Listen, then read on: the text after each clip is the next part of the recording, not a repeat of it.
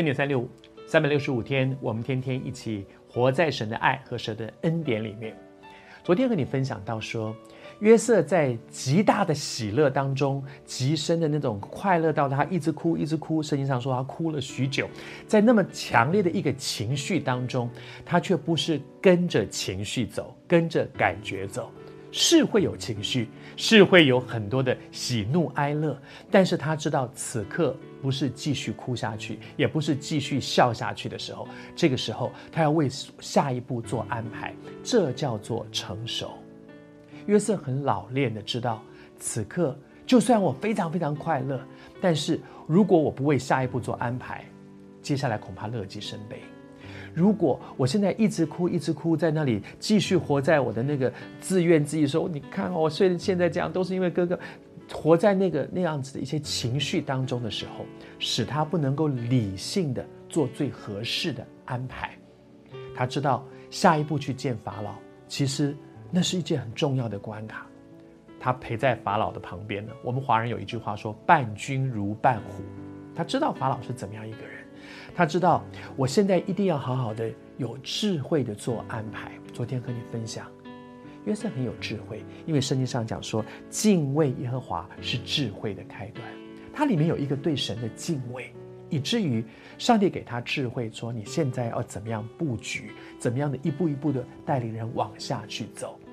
他做了一个安排，他要带爸爸和哥哥们去见法老。他知道这十个哥哥，包括他的小弟弟。这中间每一个人的个性是怎么样？他知道，有的人很冲动，有的人很鲁莽，有的人有的人很仔细，有的人他知道，所以他不是把这十一个哥哥弟弟都带去见法老，因为他知道有一些人带去见法老可能会坏事，所以他从中间选了五个人来，找了五个，他知道怎么找。他知道找谁去合适，他知道哪一些人这个时刻不适合上场。他知道，这就叫做智慧。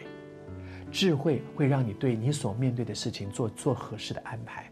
合适的是让什么样的人、对的人、合适的人，在合适的位置上说合适的话，做合适的事情，带来最好的结果。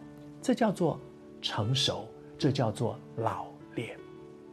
约瑟的人生当中，他走过很多辛苦的路，但是好像新约圣经里面说。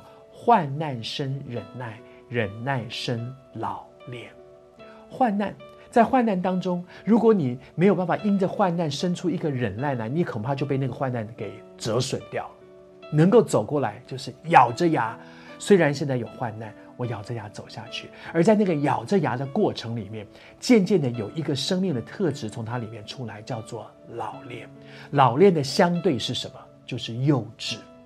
原来的那个那个爸宝妈宝非常幼稚，而现在在患难当中，在忍耐里面生出一个不幼稚的老练来。